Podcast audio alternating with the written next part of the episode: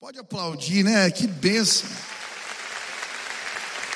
Hoje na escola One School tinha quantos lá?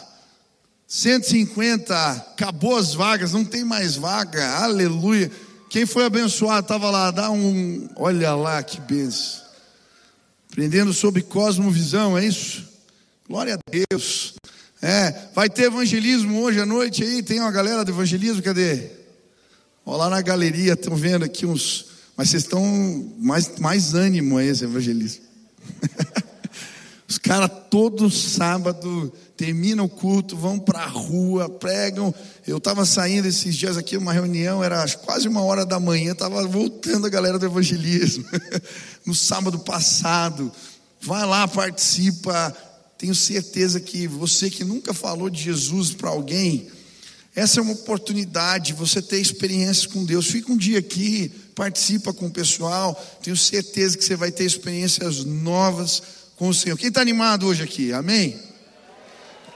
Ô oh, glória, eu estava cansado, semana puxada, fui no Rio, participei de, sei lá, dezenas de reuniões, mas chego aqui, parece que me liga algo, o Espírito Santo liga a gente, amém?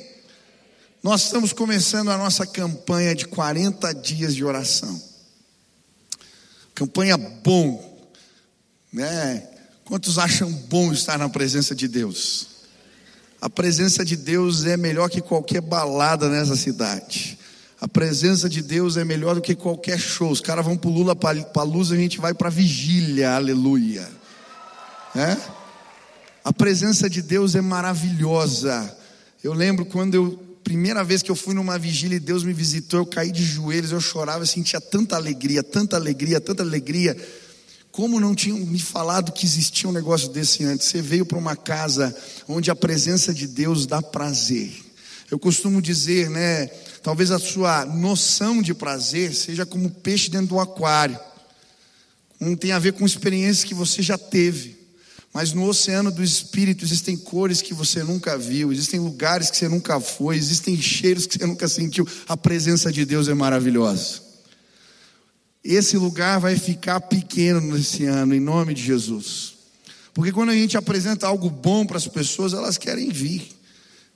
Eu acredito que se tem cadeira vazia, porque a gente não está fazendo a nossa parte. Porque Deus é maravilhoso. Deus é bom. Quantos creem nisso? Deus é bom. Se está com cadeira vazia aqui, é porque eu e você não estão contando para as pessoas quão bom é estar na casa de Deus. Convide. 40 dias de campanha. Talvez tenha um vizinho teu, um amigo, um colega de trabalho, um amigo na faculdade, que está passando por uma luta. Desafia ele a participar 40 dias de propósito. Seis horas da manhã, se quiser, todo dia a gente vai estar fazendo a live, o devocional da campanha. 40 dias você zero, vai receber no teu e-mail, eu vou ler lá, a gente ora junto. E Deus vai fazer maravilhas nesse tempo.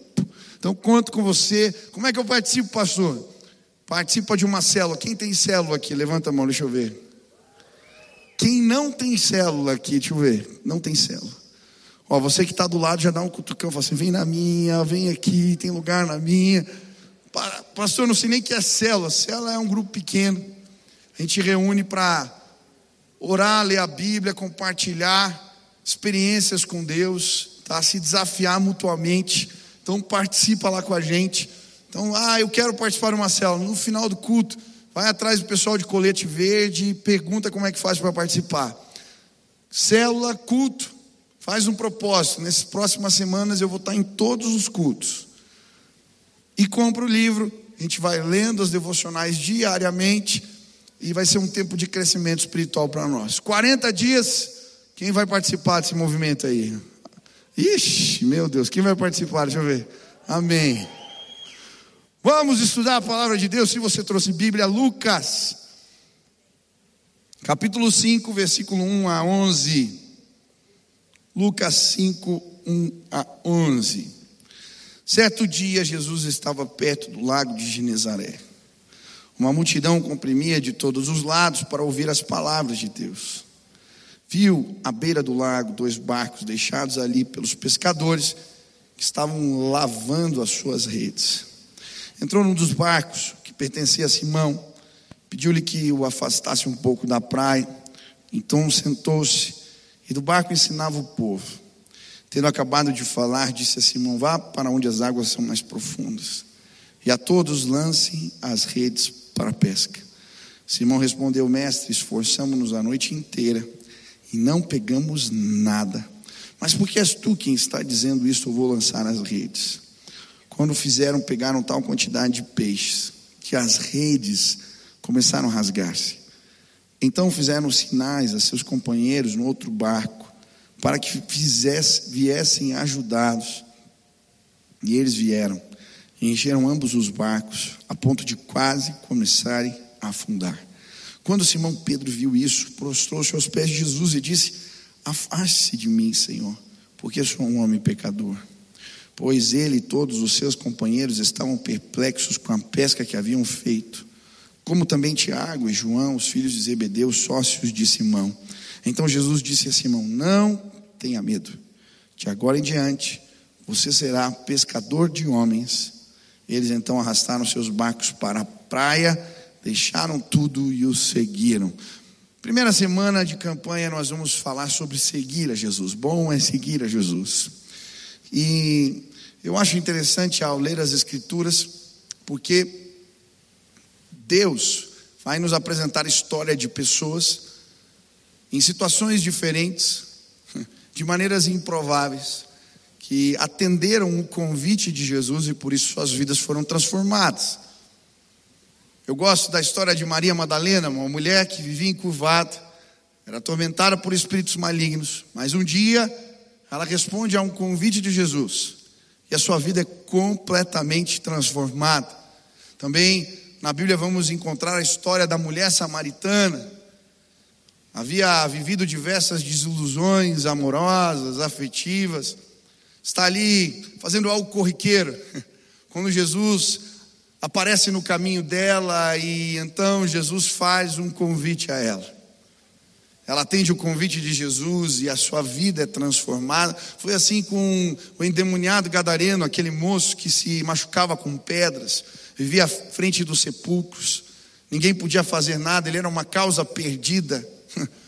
Quando Jesus faz um convite para aquele moço e ele o aceita, a sua vida é transformada. Ele volta para sua casa limpo, restaurado na sua consciência, se torna um pregador em Decápolis. Pessoas que atenderam convites de Deus tiveram suas vidas transformadas. Hoje eu quero apresentar a história de Pedro, um homem que aceitou quatro convites de Deus. E esses convites mudaram a sua vida.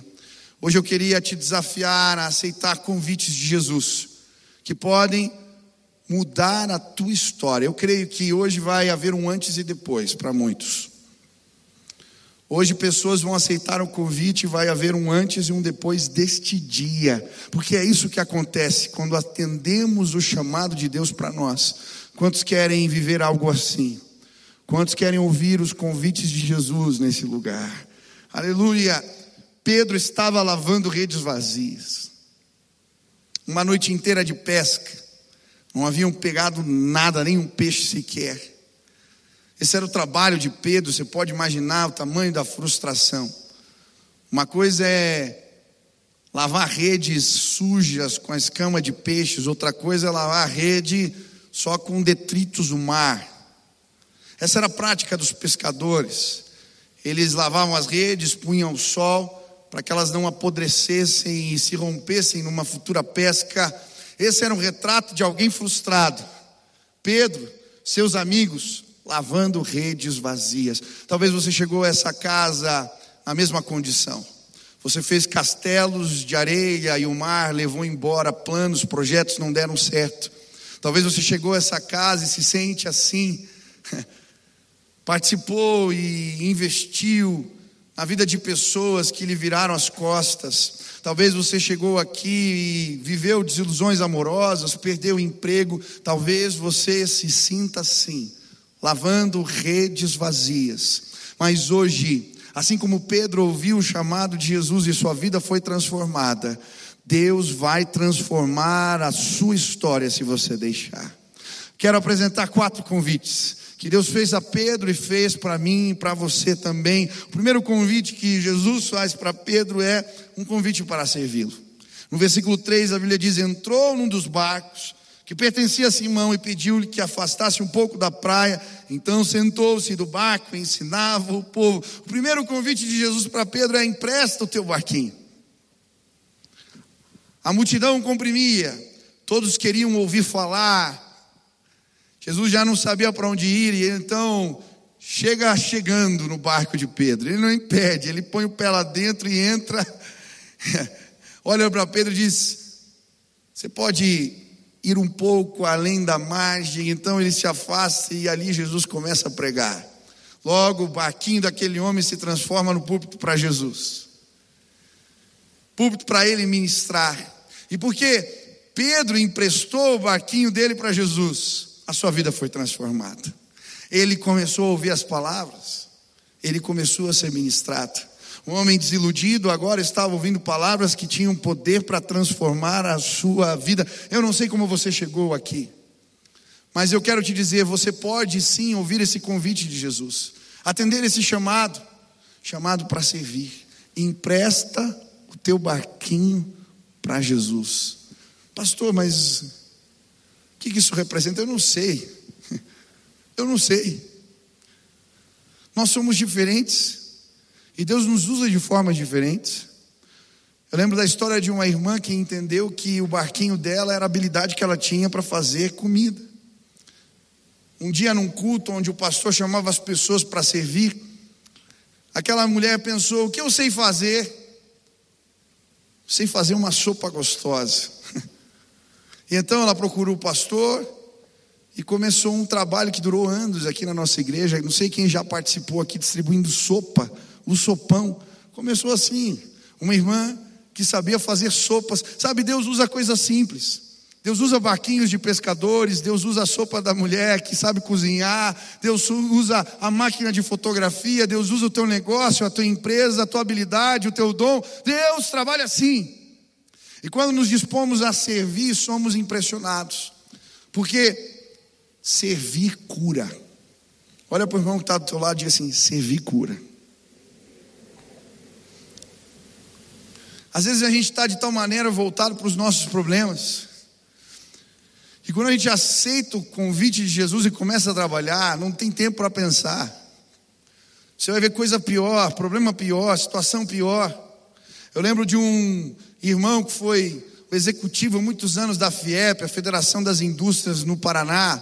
Tinha um cargo importante, ele contando para mim que ele era vítima de bullying na escola, ele tinha um problema com seu pai, ele era rejeitado. Mas um dia ele se envolveu num projeto social. E quando ele ia nas comunidades, visitar as pessoas, cuidar delas e se deparava com os problemas delas, ele disse: Os meus problemas ficaram tão insignificantes, tão, tão pequenininhos. Ele foi curado enquanto servia. Pessoas serão curadas aqui. Pessoas serão curadas.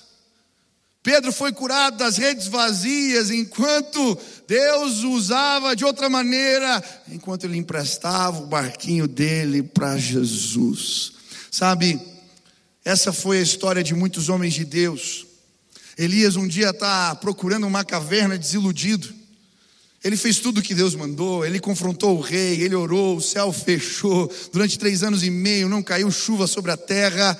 Ele desafia o rei depois de três anos e meio. Ele junta os profetas de Baal, ele ora e cai fogo do céu. Deus faz tudo. No dia seguinte, Acabe e Jezabel continuam perseguindo Elias. Aquele homem sobe a montanha, vai se esconder na caverna, porque ele diz: Não há nada que eu possa fazer. Elias estava, sim, lavando redes vazias, ele estava diante da sua frustração, mas é neste lugar que ele ouve um assobio tranquilo do vento. Deus o chama para fora da caverna, e quando ele escuta aquele assobio, então o Espírito começa a dizer: Ei, ei, ei, ei, vai ungir fulano de tal vai orar pelo rei, futuro rei, vai abençoar não sei quem. Deus dá trabalho para Elias, e quando ele aceita o chamado de Deus para ele, ele é curado, restaurado, renovado. Empresta o teu barquinho para Jesus, empresta o teu barquinho para Jesus. O mesmo acontece com Moisés. Moisés era um revolucionário. Às vezes a gente não entende. Aquele homem que se revolta contra o sistema do Egito, que se revolta com as injustiças, com a opressão do povo, com a escravidão. Ele não tolerava, não aceitava aquilo e ele tenta fazer justiça com as suas próprias mãos. Ele vai para o embate, acaba matando um homem, o enterra debaixo da areia, mas o vento bate, o seu pecado é revelado, ele é perseguido, ele sai fugido, dizendo: Não há nada que eu possa fazer. Encontra uma mulher, casa, e agora sabe o que ele faz? Aquele revolucionário, filho de príncipes, cuida das ovelhas, do gado. Moisés estava lavando redes vazias. Mas um dia, enquanto ele está ali, Deus faz um arbusto pegar fogo e não se consome. Ele vê de longe, diz o que, que é isso, aquilo chama atenção, e naquele lugar, quando ele chega, ele ouve Deus falando: Ei, retira as sandálias dos seus pés, o lugar que pisas é terra santa. E naquele lugar ele é chamado para servir.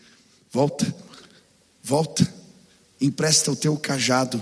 O meu cajado? Sim, ele é suficiente. Mas isso aqui é um pedaço de madeira? Não, vai! E quando aquele homem empresta o cajado para Jesus, Deus faz uma história de renovação, muda a história de um povo. Ei, eu não sei o que representam as redes vazias para você. Eu não sei qual é o teu castelo de areia ou qual é a tua frustração, mas servir a Jesus cura. Servir a Jesus cura. Servir a Jesus transforma as nossas vidas. A palavra de Deus vai nos mostrar que Deus gosta dos fracos, dos pequenos. 1 Coríntios 1, 26 diz: Irmãos, reparai, pois, na vossa vocação, visto que não foram chamados muitos sábios segundo a carne, nem muitos poderosos, nem muitos de nobre nascimento, pelo contrário, Deus escolheu as coisas loucas do mundo para envergonhar os sábios. Escolheu as coisas fracas do mundo para envergonhar os fortes. Deus escolheu as coisas humildes do mundo e as desprezadas e aquelas que não são, a fim de que ninguém se glorie na presença de Deus. Quantos são fracos? Quantos têm pecado? Quantos têm limitações nessa casa? É você que Deus quer usar, meu amigo. Ele escolheu um grupo de pescadores para chacoalhar o mundo indoutos, confundindo os sábios, porque a glória é dele, não é de mais ninguém. A minha graça te basta, porque o meu poder se aperfeiçoa na sua fraqueza. Paulo está reclamando das suas debilidades, e Deus diz: é assim mesmo, é desse jeito.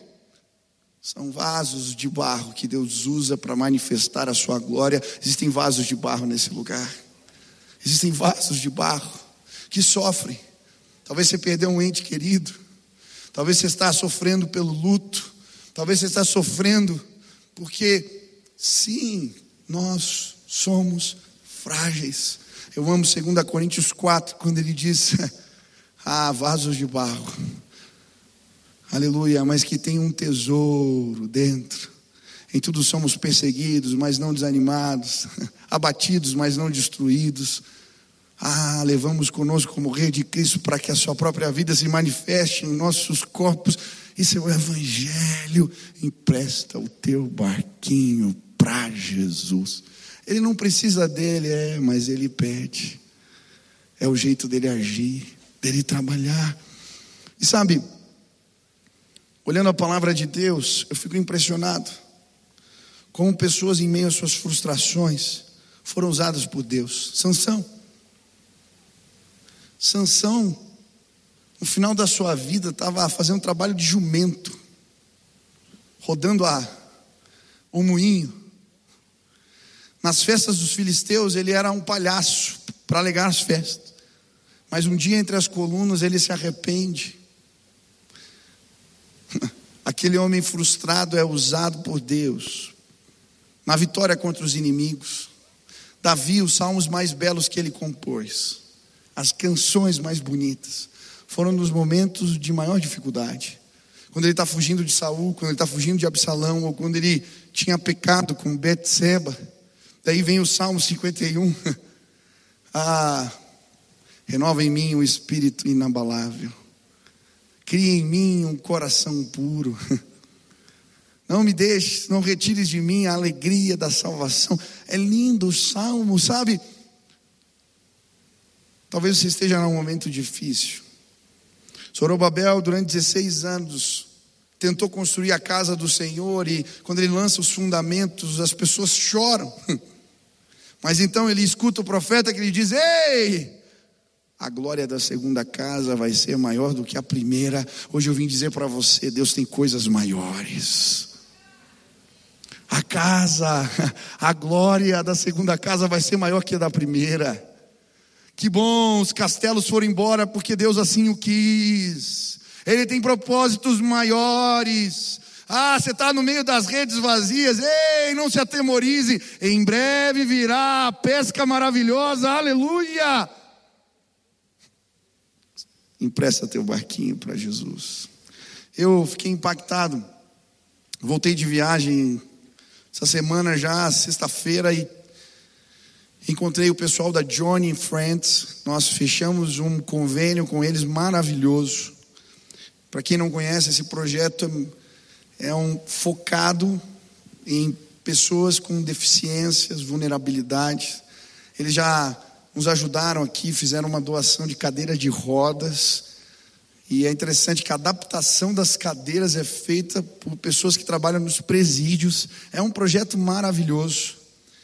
E eles fizeram uma doação. Nós vamos criar um centro para o deficiente ali em Campo Largo, o Hospital do Rocio entrou na parceria, vai fazer todos os treinamentos, estágios de fisioterapia, de enfermagem ali dentro do centro. Nós vamos capacitar deficientes, pregando o evangelho para eles. Eles fizeram uma oferta de um milhão e meio de dólares para criarmos esse centro. Você pode aplaudir a Jesus? Daqui um tempo vai ter, já tem muito cadeirante, já tem muita gente com deficiência. Vai ter o dobro, porque Deus está fazendo coisa linda. E aí eu estava perguntando, mas como é que começou esse projeto? Da onde surgiu? A Johnny, a fundadora do projeto. Com 17 anos, ela com um grupo de amigos foi fazer um mergulho. E ela mergulhou num lugar raso. Ficou tetraplégica. E a Johnny está se questionando como é que Deus pode usar uma mulher tetraplégica. O que, que eu posso fazer? E nesse processo de ressignificar sua vida, ela aprende a fazer as coisas com a boca, pintar com a boca, escrever com a boca. E Deus vai trazendo sonhos e projetos, e ela entende que Deus a tinha chamado para cuidar daqueles que têm debilidades, deficiências. E ela afunda Johnny Friends e começa campanhas, vende livros, começa congressos e arrecada milhões e milhões e milhões de dólares em projetos que estão espalhados pelo mundo, abençoando aqueles que têm vulnerabilidade, porque uma mulher entendeu que na sua vulnerabilidade Deus queria manifestar a sua grandeza, revelar a sua glória. Eu vi um vídeo dessa senhora hoje, não é mais uma menina. Sabe qual era o tema do vídeo? Deus é especialista em finais felizes. Olha para mim. Aquela mulher na cadeira, com a ajuda de máquinas, ela consegue mexer um pouco dos braços. Ela disse: Porque eu fiquei desse jeito? porque Deus tinha um propósito para a minha vida e hoje milhões de pessoas são abençoadas, aleluia. Deus escreveu a minha história. Não foi fácil, mas Ele é especialista em finais felizes. Que coisa tremenda! Eu não sei qual é a sua história, eu não sei o que representa redes vazias para você, mas existe um Deus que é poderoso para tirar diz do nosso fracasso beleza. A Bíblia diz: Ele faz o príncipe, o que está no monturo, sentar-se com príncipes. Deus vai fazer coisas novas em nossos dias. Deus te chamou para servir. Quantos querem atender o chamado de Jesus para servir? Tem tanto ministério, tem tanto projeto, tem tanta coisa. Procura, vai atrás, e como, se envolve. Se não existe nada, Deus está colocando algo no teu coração agora, então começa. Procura um líder, procura um pastor, nós queremos te ajudar. Se cada um cumprir o chamado, emprestar o barquinho, virão ministérios de sopas com deficientes, ministérios diversos, porque Deus é tremendo. Segundo convite que Jesus faz para Pedro, que transforma a sua vida. Convite para uma busca mais profunda. Versículo 4. Tendo acabado de falar, disse a Simão: Vá para onde as águas são mais fundas. Ó, esse, esse relógio aqui está me, me atrapalhando aqui. Sério mesmo, está conspirando contra mim. Eu vou pregar, pronto. Tenho cinco minutos, não dá. Um convite para uma busca mais profunda, eu acho tremendo. Hum. Pedro está no barco, Jesus termina de pregar e aí ele faz o segundo convite. Pedro, vá para as águas mais profundas, saia das margens, vá para as águas profundas, sabe? Jesus queria levar Pedro para o lugar da pesca maravilhosa, para o lugar dos milagres. Muitas vezes não vivemos as coisas de Deus porque ficamos na margem. Ficamos na margem. Essa é uma igreja grande, é muito fácil ficar à margem aqui. Você se esconde. Quantas vezes eu ouvi pessoas falando, eu vou para ficar quieto naquele lugar. Nós ficamos à margem. Mas sabe, Deus disse para Pedro: vá para as águas profundas. Deus tem coisas maiores para fazer na minha e na sua vida. Eu lembro, eu era pastor e um dia um evangelista muito conhecido veio, oh, aumentaram o meu tempo aqui, cara, glória a Deus. Agora eu tenho 11 minutos.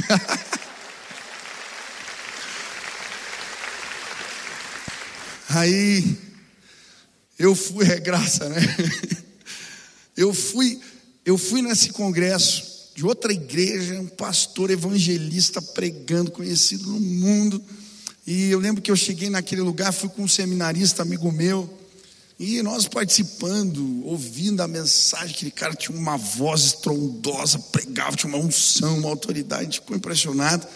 Mas no final da pregação ele falou: Olha, se tem algum pastor de jovem com essas características aqui nesse lugar, com tantos anos de ministério, bom, só tinha eu e mais um cara, vem aqui na frente. Falei, Jesus, né? Eu estava tudo malamanhado, assim, fui meio. Aí todo, daqui a pouco estou lá na frente, no, no, né? O cara veio orar por mim, o pastor orar por mim. E eu lembro que aquele homem ele não encostou em mim, ele só levantou a mão e quando ele orou, cara, eu quiquei no chão assim. Eu caí e comecei a chorar muito, porque eu senti uma coisa de Deus muito forte.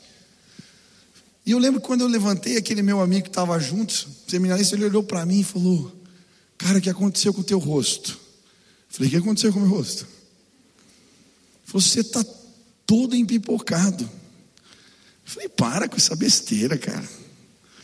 Aqui é unção da catapora agora, falei brincando. Aí, entrei no carro. Quando eu estou saindo, eu baixei o espelhinho para ver, né? Rapaz, eu estava todo empipocado. Eu falei, Deus, eu não estou entendendo. Qual é o sentido disso? Um cara orar por mim e parecer pipoca na minha cabeça. Qual é o sentido? Não faz o menor sentido. E aí eu ouvi uma vozinha do Espírito assim no meu coração. Eu deixei uma marca no teu rosto para você saber que existem coisas do meu poder que você ainda não conhece. Sabe, hoje eu vim dizer para você: existem águas mais profundas, existem coisas maiores. Deus está nos arrancando da margem, nos levando para lugares que não, nós naturalmente não iríamos, mas quando atendemos o chamado de Jesus, ah, coisas tremendas do poder de Deus acontecem nas nossas vidas. Hoje eu queria te convidar a ir às águas mais profundas. Semana passada terminou o culto aqui, eu nós reunimos 12 pessoas da minha célula. E eu falei: vocês precisam ir a águas mais profundas. Sabe, às vezes a gente se converte, faz o discipulado, se batiza e acha que acabou. Você continua um neném na fé. O que a Bíblia nos ensina é perseguir o crescimento à medida da estatura de Cristo. Essa é uma escola que não acaba nunca. A busca pelo crescimento espiritual. Eu falei, olha, vocês precisam de mais. Sabe, tem muita gente que se acomoda em ser cuidado. O maduro espiritual é o que está apto para cuidar, é o que discipula, é o que lidera, é que o pastoreia. O teu objetivo precisa ser sair desse lugar e chegar nas águas profundas. Sabe por quê? Porque enquanto essa cultura do bebê espiritual não acabar no nosso meio, há 15 anos que eu estou na igreja, mas eu sou novo na fé. Eu vejo gente falando isso toda hora. 15 anos, 20 anos, nunca discipulou ninguém. Parou no discipulado lá, nunca fez mais nenhum treinamento. Cara, tem nove cadernos aqui só na igreja. Nunca participou de um evangelismo de rua. Nunca bateu na porta numa casa para falar de Jesus. Nunca ministrou para meu irmão, desculpa. Sabe quando essa igreja vai crescer? Sabe quando a gente vai tomar conta? Quando os bebês espirituais largarem a síndrome de Peter Pan e falar assim: eu preciso crescer, eu preciso cuidar de outros, eu preciso seguir o que Jesus está me mandando. Olha, eu desafiei os meus pastores a falarem com todos os líderes de célula para eles levantarem 500 potenciais líderes e nós vamos treinar esses 500 potenciais líderes. Nós temos 250 células no, no Ministério da UAN, na igreja 600. Mas esse ano nós vamos preparar líderes, porque nesse próximo ano nós vamos multiplicar célula como nunca. Porque Deus não nos chamou para ficar só recebendo. Deus tem mais, vá às águas profundas. Tem coisas do poder de Deus que você não conhece quando a gente está cuidando, quando a gente está pastoreando, quando a gente está discipulando. Meu irmão, Sabe o que é você chegar num atendimento e você não saber o que dizer para uma pessoa? Eu acontece isso direto comigo. Problemas que eu não sei resolver. Eu não sou psicólogo, eu não sou psiquiatra, eu sou pastor. Eu vou à presença. Eu leio a palavra. Tem vezes que eu falo, espera um pouquinho, semana que vem a gente conversa. Mas como é lindo ver Deus agindo, Deus trabalhando, Deus falando, Deus movendo eu queria te convidar às águas profundas. Você nunca participou de uma vigília, você nunca fez um jejum na sua vida, você nunca leu a Bíblia de cabo a rabo. Meu irmão, em nome de Jesus, eu quero te levar ao lugar da pesca maravilhosa. Jesus está nos chamando, Jesus está nos chamando, Jesus está nos chamando. Essa campanha se trata disso. É um desafio para crescermos na fé. Quantos querem crescer? Quantos querem ter experiências novas? Se candidata lá na tua célula, sai hoje com o pessoal, participa, Deus vai fazer coisas novas. Terceiro convite, que mudou a vida de Pedro. Convite para se mover por fé. Lance as redes para a pesca. Jesus disse para Simão: lance as redes de novo.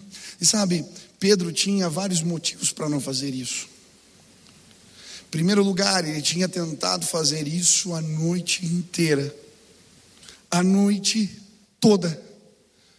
Ele não tinha pego um peixe sequer. E sabe, eu creio que eu estou falando com pessoas que já tentaram. Você já tentou se libertar de determinados pecados? Você já tentou se libertar de determinados maus hábitos? Você já tentou mudar a história da sua família? Você já tentou promover paz? Você já tentou arrumar, ajustar, conciliar?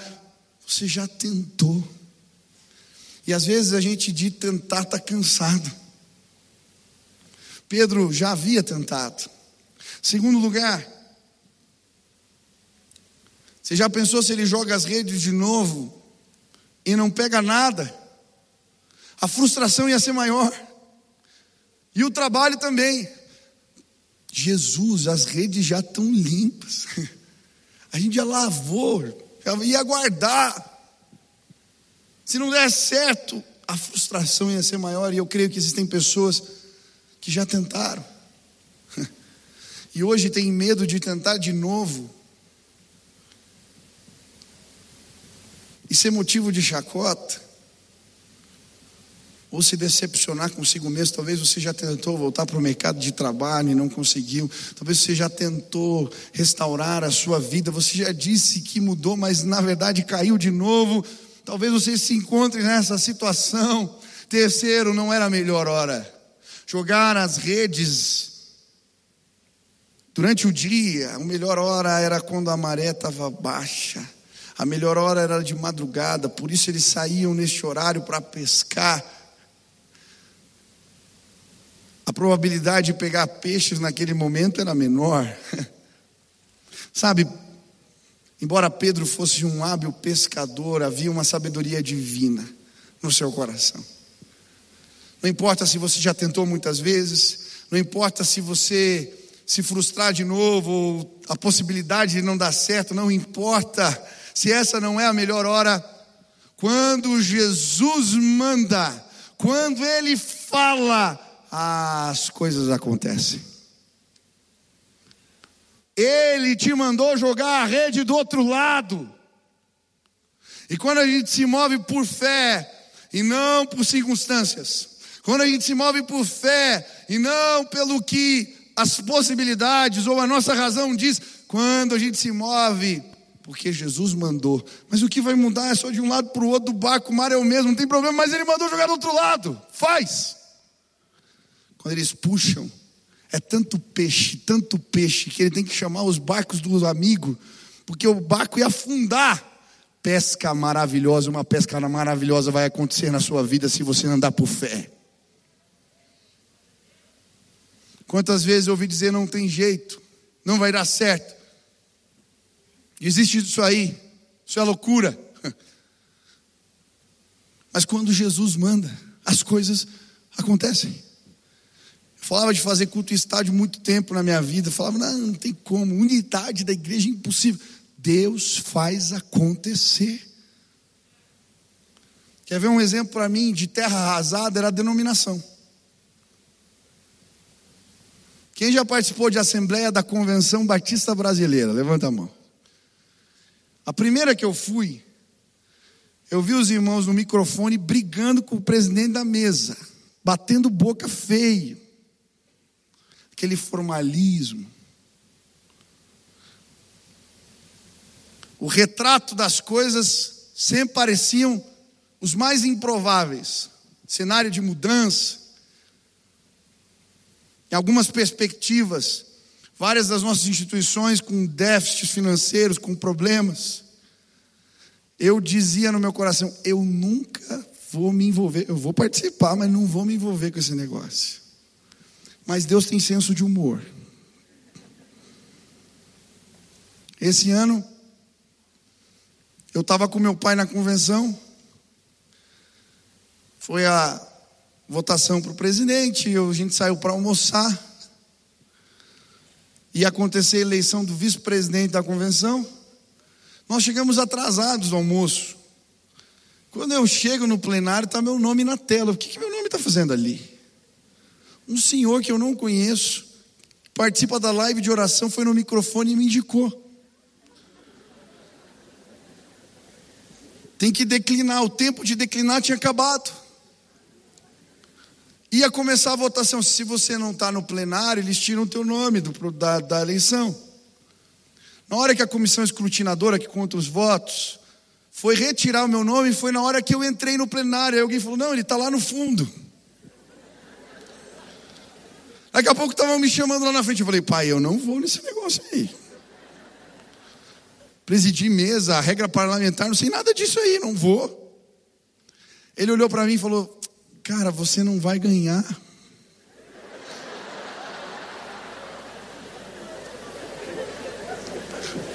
É muito difícil. Está no outro estado, você é novo. Né? Falei, pai, mas não importa se eu vou ganhar ou não, eu não quero nem participar. Aí ele olhou para mim e falou: Filho, se você ganhar é porque Deus quis. Falei, pai, eu, eu não sei ainda se Deus quer ou não quer. Eu não quero. Se você disser que quer por, por assim uma questão de honrar o que a palavra de Deus diz, eu vou te obedecer. Ele falou, então eu quero. Eu falei, tá bom então.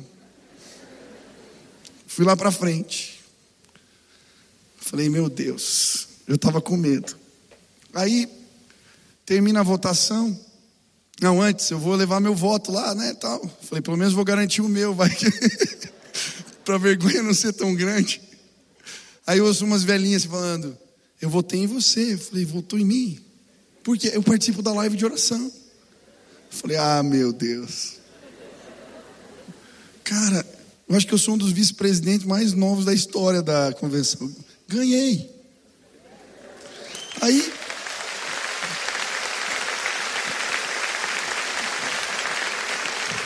Essa semana fui lá para as reuniões dos conselhos. São 14 instituições de parte da convenção. Conheci todas, visitei todos os prédios, os lugares. Aí participei de umas reuniões, as pessoas querendo ficar nos anos 50, quando a gente está nos 2022, eu, Jesus amado. Deus, por que, que o Senhor me trouxe aqui? Por que, que o Senhor me trouxe aqui? Joga a rede do outro lado. Comece a fazer eles acreditarem. Me deram a palavra, eu comecei a falar sobre fé. Queridos, eu não sei se vocês sabem, Deus está fazendo algo novo na nossa denominação. Os nossos seminários, durante anos, foram tomados pelo liberalismo. O pastor pregava, ensinava nas aulas que Deus não faz milagre, que é tudo conto. Durante anos nós vimos pastores frustrados fazendo daquelas cadeiras lugares para matar profetas e meninos. Mas sabe o que está acontecendo nos nossos dias? Deus está fazendo algo novo. O Seminário do Sul estava com 100 alunos falindo. Os missionários tomaram conta, junto de missões nacionais. Eu tive o privilégio de estar lá na capela, foi pregado lá, orar naquela capela, 114 anos de seminário. Hoje estamos com 1.200 alunos, porque a visão missionária entrou, mandaram embora todos os pastores de uma linha liberal. E isso vai acontecer em todas as casas, em nome de Jesus, nos próximos anos. Nós vamos entrar. E digo mais: são 14 mil igrejas batistas. A gente prega a unidade, mas não vive a unidade na denominação. Você já pensou o potencial? Essas faculdades teológicas vão virar faculdades para o Brasil. Eu lembro de Boston, de ir lá e ver John Harvard, o símbolo da Harvard era uma Bíblia aberta e o conhecimento saía da Bíblia. Ah, dois livros. Mudaram a história, mudaram até o símbolo da universidade. Nós temos a possibilidade nos nossos dias de plantar faculdades pelo Brasil e apresentar assim que a verdade de Deus, ela liberta, ela cura, ela transforma, ela é a base de todo conhecimento humano. Deus pode fazer. Eu comecei a andar pelas instituições, pelas casas e enxergar as coisas com os olhos da fé e eu vi tantas oportunidades. Tantas oportunidades, tantas coisas que podem ser feitas no meio dos jovens, das mulheres, dos senhores, das senhoras,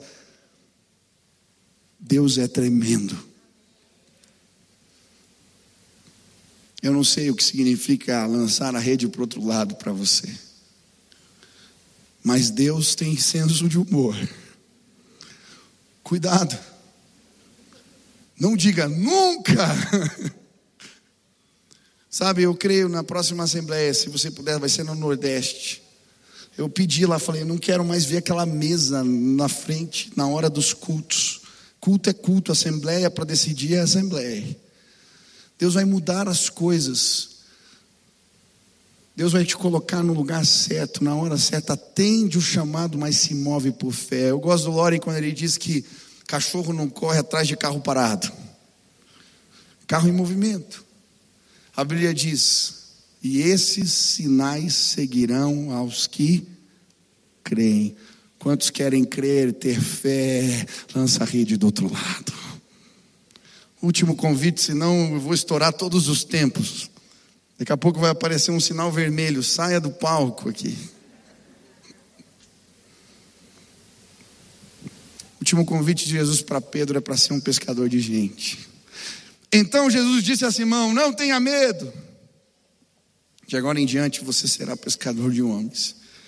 Eles então arrastaram seus barcos para a praia, deixaram tudo e o seguiram. Olha que interessante, depois do maior negócio da empresa de Pedro. Pequeno negócio. Ele tinha uma sociedade. Seu irmão e mais dois outros irmãos. A maior pesca da história da empresa. Jesus fala para ele: Ei, ei, larga isso aí. Eu te chamei para ser um pescador de gente. Pedro tinha se prostrado diante de Jesus, falando: Sai daqui porque eu sou pecador. Ele reconheceu que era o Messias. Jesus falou: Não, você não entendeu. Eu estou te chamando. Vem. Não me manda embora, pelo contrário, caminha comigo. E aí Deus pega o propósito de vida daquele humilde pescador. E Deus abre uma janela onde a visão dele é ampliada. Esse humilde pescador abandona o negócio para chacoalhar o mundo. Sabe, às vezes a gente está preso nos nossos negócios as oportunidades. Já pensou que desperdício? Se Pedro ficasse com a pesca, a maior da história da empresa. Eu vejo jovens abraçados num plano de carreira. Eu vejo homens e mulheres de negócio abraçados na possibilidade de ganhos maiores. Eu vejo pessoas, sim, fazendo dos seus planos e propósitos pequenos, porque por maior que seja o teu propósito, eu tenho certeza que o plano de Deus para você é maior. A Bíblia diz isso, assim como os céus são mais altos do que a terra, assim são os meus planos a respeito de vocês. Hoje eu queria te desafiar a seguir o chamado de Deus e se entregar ao plano, ao propósito do Senhor para a sua vida. Eles são maiores, eles são melhores. Eu te garanto isso, eles são maiores, eles são melhores que os seus. Pastor, eu não sei o que significa. Sabe, eu lembro quando esse bichinho me picou, as coisas na minha vida perderam sentido. Eu tinha uma empresa, eu tinha um negócio, mas já não era mais tão importante. Eu chorava para ir trabalhar. Sabe, Deus muda as nossas perspectivas. Esses dias eu estava com um empresário e ele falando, pastor, parece que nada faz sentido. Minha vontade era vender a empresa e falei, vamos buscar o que Deus tem, mas os planos de Deus. Ah, quando o Espírito Santo nos move, aquilo que antes era tão importante começa a não fazer tanto sentido. Eu não sei, as perspectivas mudam. As prioridades mudam, os valores mudam. Jesus te chamou para ser um pescador de homens. Talvez ele vá usar o teu negócio, vai usar o teu barco, vai usar o que você faz. Mas o teu negócio não é um fim em si mesmo. Ele é só um meio, ele é só um canal. O foco é maior. Hoje eu queria te ajudar a tirar os olhos daqui e ajustar a visão para cá. Quando os olhos estão para a terra, para os negócios da terra, o Senhor da nossa vida são os tesouros desse mundo. Mas quando os meus olhos são voltados para o alto, as outras coisas perdem o valor. Como eu queria ver jovens se desapegando das coisas desse mundo. Como eu queria ver homens e mulheres desprendidos. Coloca hoje, entrega a tua empresa. Não estou dizendo para você abandonar, mas pede para que Deus revele o que Ele quer fazer, como Ele quer agir através do que você faz. Nós somos todos pescadores de gente. Esse não é um chamado do pastor. Jesus disse e de fazer discípulos, esse é um trabalho da igreja do Senhor Jesus. Eu não vou chegar com as mãos vazias, eu não vou chegar com as redes vazias no céu. Pedro participou de uma pesca maravilhosa e não foram três mil, sei lá quantos peixes que ele carregou aquela tarde ou aquela manhã, não foram milhares, milhões de milhões que foram impactados pela palavra viva, pelo testemunho do que Deus fez através de um homem, um pescador indouto, iletrado, que resolveu seguir o chamado de Deus. Hoje eu estou vendo Deus pegando homens fracos, mulheres pecadoras, sim, Deus chamando gente limitada mas que entende que Deus é maior, o poder dele é maior. Gente que vive não para as coisas desse mundo, que ajustou o foco, a visão, e tudo é para o reino. Se você trabalha para o reino, se você serve em algum ministério é para o reino, se você tem uma habilidade é para o reino, se você dança bem, se você canta bem, é muito bonito falar isso. Tem gente que fala, eu canto, canta nada, canta para você, dança para você, trabalha para você, para com esse negócio. Só é verdade quando tem fruto. Se não tem fruto, é balela, é conversa. Vai orar e pergunta para Deus. Porque se Ele te deu algo, é para que o reino avance, a glória de Deus se estabeleça. Quando Deus inverter as prioridades e colocar o nosso foco no que realmente tem valor, o que vai acontecer? É por isso que eu digo: se tem cadeira vazia, porque estamos fazendo o trabalho mal feito. Quando que você vai vir com teus colegas de trabalho? Uma fileira aqui é tua, em nome de Jesus. Quando você vai vir com os seus colegas de faculdade, aquela fileira de lá de trás, ou aquela galeria é sua. Quando você vai vir com os seus vizinhos, os que trabalham no seu condomínio, com as pessoas que você se depara, nos lugares que você come, onde se abastece o carro, aonde você passa todos os dias, aquela fileira é sua em nome de Jesus. Se Deus te levantou nessa terra e te colocou numa posição, é para a glória dele o resto não tem valor, não tem sentido. Eu não quero cargo, posição, coisa nenhuma, não estou nem aí para isso. O que eu quero é ver a glória de Deus se instalando nos meus dias. O que eu quero é ver pessoas se convertendo, sendo curadas, transformadas. O que eu quero é que a minha vida sirva para a glória de Deus. Hoje eu queria te chamar, te chamar te chamar, como Jesus chamou Pedro para servir, para ir para águas mais profundas, como Jesus chamou Pedro para fazer do propósito dele o seu propósito. Hoje eu queria, em nome de Jesus, te desafiar a se mover por fé, a deixar o seu plano de lado e se meter numa aventura perigosa. Seguir a Deus é assim. Eu não sei como vai ser amanhã. Eu não sei de onde virá o meu sustento. Eu não sei se eu vou ficar nessa igreja, em outro lugar. Ele que manda, louvado seja o Senhor por isso. Por isso eu não temo. Não faço estratagemas, não preciso. Ele é o Senhor da obra. Ele nos coloca onde quer, se você crê nisso. A sua vida é mais leve. Fé é isso. Depositar o peso sobre, tira dos teus lombos. Ah, sua caminhada vai ser mais leve se ele estiver no controle. Amanhã Deus vai fazer maravilhas entre nós. Amanhã veremos coisas maiores. A glória de Deus virá. Se hoje Jesus falou contigo, você quer dizer sim, eu quero seguir o Senhor. Eu quero atender o teu chamado. Eu quero que o Senhor tem para mim a vida onde você está. Fique de pé no seu lugar. Nós vamos clamar agora. Nós vamos pedir, Ele vai nos visitar.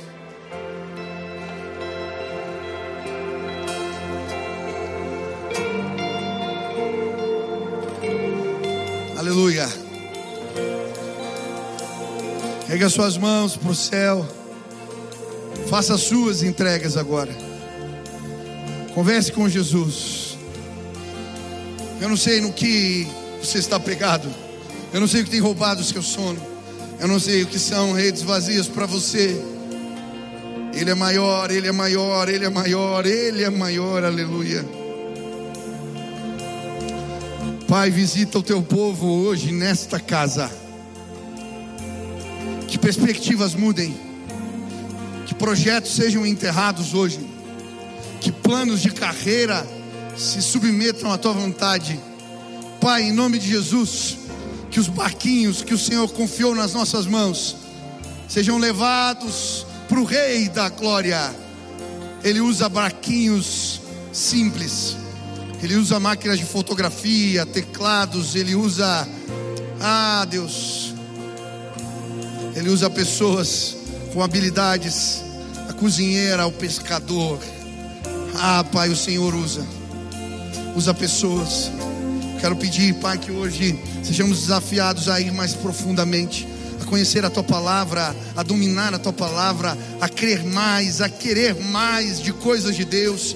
Nos leva além, nos leva além, nos leva além, nos leva além. Nos move por fé. Muda, Pai, o nosso pensamento, as nossas prioridades. Que o Senhor seja engrandecido nesta casa hoje. Que a tua glória venha agora, Pai. Que o teu poder caia sobre a cabeça de pessoas agora. Que o poder de Deus, uma investidura de autoridade, seja derramada dos céus, neste lugar. Vento impetuoso, glória manifesta. Vem nesta casa hoje. Levanta que jovens, homens, senhores, senhoras, sejam cheios do Espírito Santo. Possamos ver meninos cantando cheios do Espírito Santo, atuando, dançando, trabalhando, advogando. Ah, Deus, usa, usa-nos para o louvor da tua glória. Vem, Espírito de Deus. Como um dia em Pentecostes, Pedro foi cheio do Espírito Santo. Que hoje, neste lugar, a glória de Deus se manifeste mais uma vez. Meus irmãos, sejam cheios do Espírito Santo, que eles não se contentem com pouco. Nós temos essa vida, esta oportunidade, esta história para marcar. Eu quero pedir, Pai, queremos ver as portas do inferno sendo derrubadas em nossos dias. Com vontade, inspira jovens, meninos cheios do Espírito a procurarem, a trazerem e que venham aos montões. Que possamos ver um movimento de salvação como nunca antes nesses próximos dias. Semana que vem que essa casa esteja cheia e na próxima ainda mais. Pai, que o teu mover não pare entre nós. Faz algo novo. Faz algo novo. Em nome de Jesus. Pode aplaudir ao Senhor. Quero fazer mais um convite. Você que veio a essa casa e não conhece Jesus, pastor, eu já ouvi as histórias, eu já li na Bíblia, eu já não estou falando disso. Eu também conheci as histórias. Talvez você carregue um crucifixo no peito e tenha a Bíblia aberta na sala de casa, estou falando disso. Jesus é Deus pessoal, Ele fala com a gente. Emanuel, Deus conosco. Hoje eu não conheço uma história, eu conheço Cristo ressurreto. Ele fala, ele mostra caminhos, ele se relaciona com a gente. O Evangelho é vivo e poderoso. A minha vida foi transformada com uma oração. Hoje eu queria orar. Eu creio, se for desejo do seu coração. A Bíblia diz que estamos mortos por causa do pecado. Mas quando reconhecemos que somos pecadores, o Espírito sopra sobre nós e nos dá uma nova vida, um novo nascimento nossos sentidos são abertos para a realidade espiritual. Se hoje você quer conhecer Deus dessa maneira, se hoje você quer que o Espírito te desperte da morte para que seus ouvidos sejam abertos, seus olhos sejam liberados, se você quer conhecer a pessoa de Cristo Jesus, aonde você está, levante sua mão bem alto. Quero orar por você. Tem alguém aqui? Deus te abençoe, Deus te abençoe, Deus te abençoe. Deus te abençoe, Deus te abençoe, Deus te abençoe, Deus te abençoe, Deus te abençoe. Deus... Tem uma multidão. Repete essa oração comigo aqui. Fala assim: Senhor Jesus, eu hoje entrego a minha vida nas tuas mãos. Eu entendo que sou pecador, mas hoje eu me arrependo. Que o teu amor, que a tua graça, que a tua presença sejam comigo todos os dias da minha vida. Eu quero a tua presença. Eu quero, Senhor. Faz assim. Em nome de Jesus. Amém. Amém. Nós vamos cantar a última canção. Os pastores, venham aqui à frente. Pode vir, pastores, pessoal do colete verde. Enquanto nós cantamos essa canção, se você levantou sua mão, quer receber uma oração, uma orientação, existe um próximo passo, nós queremos te orientar. Enquanto nós cantamos, saia do teu lugar, Vem aqui, peça uma oração, peça para que alguém ministre na sua vida. Se você também tem um, uma situação na vida, um, uma enfermidade, um problema, e quer uma oração específica, nesse momento venha, venha agora. Nós queremos abençoar a sua vida enquanto nós cantamos. Venha, você levantou sua mão, venha, venha, venha. Deus quer marcar a tua vida, essa oração é importante. Pode chegar aqui em nome de Jesus. Hey.